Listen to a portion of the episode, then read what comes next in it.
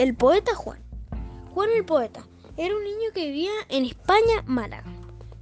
Le gustaba mucho leer.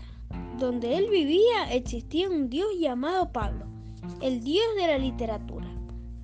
Ellos dos se conocieron una tarde y hablaban de sus vidas. Entonces, como le cayó bien a Pablo, el dios le cumplió el deseo de tener libros infinitos. Después de un tiempo, Juan se cansó de leer y no paraba ni para desayunar. Entonces quería revertir su deseo y se le ocurrió pedir ayuda al dios para que le dijera cómo. El dios Pablo le dijo que para que acabara el deseo tenía que desayunar un té con tortitas. Por ello preparó un desayuno con miles de tortas y litros de té. Finalmente se terminó el deseo y volvió a calmarse y a leer cuando él quisiera, sin estar obsesionado por leer.